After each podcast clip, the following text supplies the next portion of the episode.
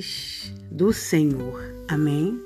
Aqui quem vos fala é a vossa irmã Maia com mais uma reflexão do dia e a de hoje nos diz assim: Tem processos que você vai se sentir sozinho, sozinha, para entender que a pessoa mais importante para você é Deus.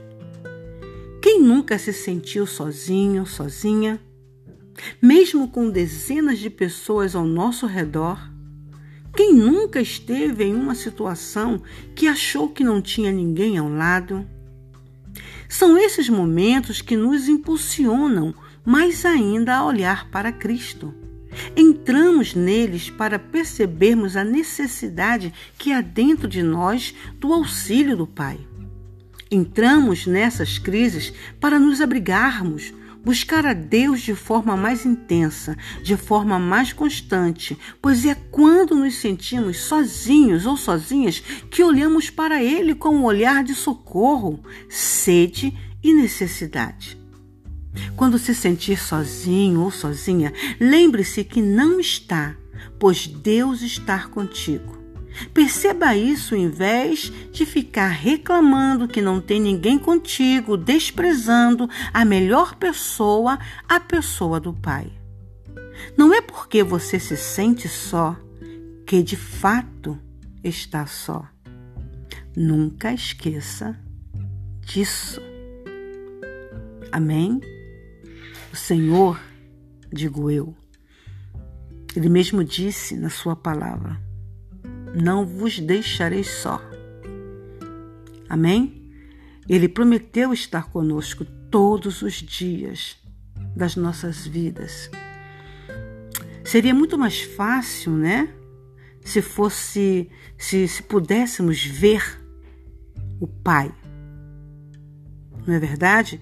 É mais fácil quando você eh, põe a fé em qualquer coisa que você vê. Mas não. No amor de Cristo, nós temos que caminhar por fé e não por visão. Não nos é concedido. Amém? Porque Deus, ele, ele disse que Ele é Espírito. E convém a nós buscarmos em espírito e em verdade.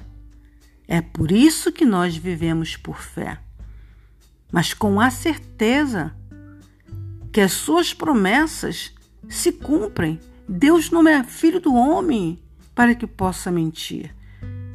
Então, Jesus Cristo, quando foi à glória, ele já tinha dito: Não vos deixarei só.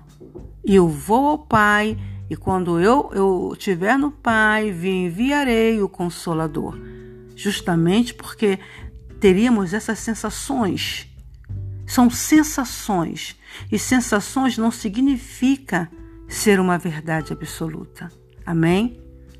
Então, quando você se sentir só e quando o inimigo tentar pôr na sua cabeça que você está só, que você está abandonada ou abandonado, diga para ele: você é mentiroso, porque o Pai, o Pai mandou o seu filho para ficar comigo.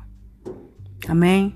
E nós provamos a Sua presença através da espiritualidade, em espírito. Buscamos o Senhor e sentimos a Sua presença. Amém?